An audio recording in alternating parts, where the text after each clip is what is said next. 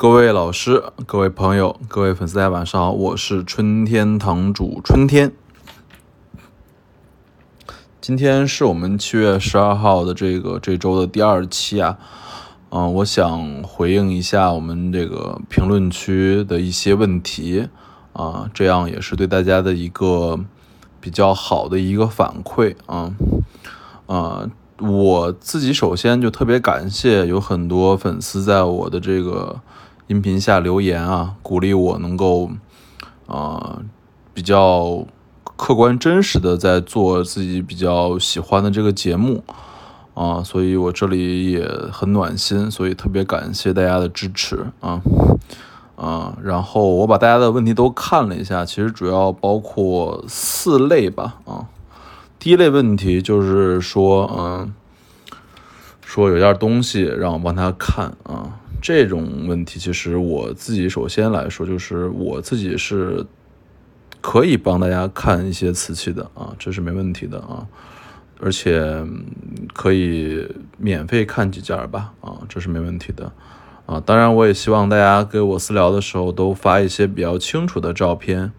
啊，这样子也是一个能够让我仔细的去看，然后也是对大家一个比较负责的这样子。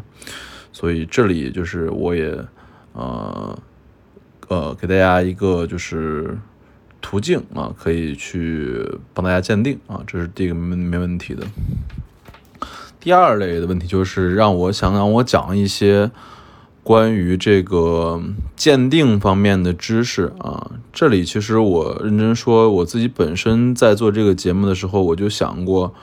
说像不像那个老董老师这边这样子讲成这种专题，或者说像其他的人讲成这种，比如说更长的脱口秀的节目，啊，我自己确实觉得自己可能，因为我还是一个，嗯，有正式工作的嘛，所以这个东西可能我时间上不允许，所以我并不想讲的很长啊，我想讲的每一期都短一些。这样也是能够让大家听的比较简单啊，虽然看起来期数挺多，但是其实时间每期都是十分钟左右啊，也满足大家一个快餐的话的这样的一个一个音频的需求。第二点就是我确实不愿意讲鉴定，原因在于就是鉴定这东西很难给你讲清楚啊，很难给大家讲清楚为什么？因为嗯，我一直讲就是买东西的核心在于。呃，断真假，但是断假的核心也在于买东西，就是你买的足够多，卖的足够多之后，呃，买卖就是老师啊，因为你一旦用自己的钱去进货卖货的时候，真假这个问题就非常的关键了，所以只有在实战中才能锻炼出最好的眼力啊。你你听着这些，比如说胎釉特征、器型、彩画法、开脸款儿。这些东西，认真说，在你真正买起来的时候，都是一瞬间就有结论的啊。嗯，这都是需要大量的实战经验、时间积累才能学会，所以我也不愿意讲得很细，因为很多东西，古玩这东西眼力最后都是一眼就能看出真假啊，这个确实是正常的。第三类问题就是大家给我提了一些需求，让我想讲一些。我记得有一期。啊，有一个粉丝讲说让我，啊，让我讲一些海捞瓷的内容啊。这里我也想补一下，就是因为这这种海捞瓷我接触的确实不多，但是我个人认为海捞瓷的市场价值并不是很大。呃，为什么？因为，嗯，因为本来是认真说，嗯，海捞瓷从出水之后呢，就大量的釉面的湿湿润的感觉。包括上面可能有一些蛤蜊或者说寄生物质很难去掉，所以海捞瓷我基本上是从来没买过啊。当然我在泰国呃旅游的时候也见过他们当地的那些古玩市场在卖一些安南窑口或者说是漳州窑口的瓷器是海捞出来的啊，但是我自己是很少买。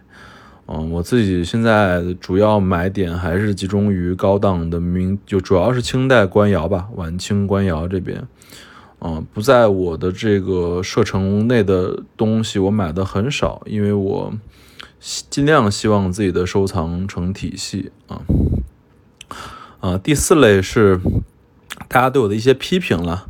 啊，比如说我经常可能讲的不够细呀，或者说讲的嗯点不够嗯比较含糊，或者说比较笼统啊。这里也是跟第二点一样，就是因为其实我并不愿意讲很细的，不是说嗯不愿意分享这个知识点，而是我觉得。真正的知识点都是在实战中用人民币去学回来的啊！对你如果只听这些课程就想学会鉴定，基本上是不太可能的啊！我而且我觉得我的这个音频主要也是我自己的兴趣所在，我想把我每周的一些见闻、见识、故事，呃，能够真实的给大家叙述啊，也是我自己觉得我作为。呃，一名藏家，一名业余古玩商的这个自己的一些呃初心吧，啊，对，所以这期就是针对大家的问题，我做一个统一的回应。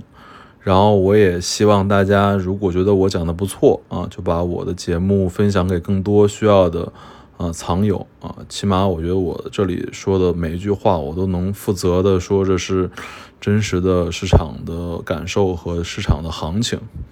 好吧，物件开门不解释，纯天堂藏词。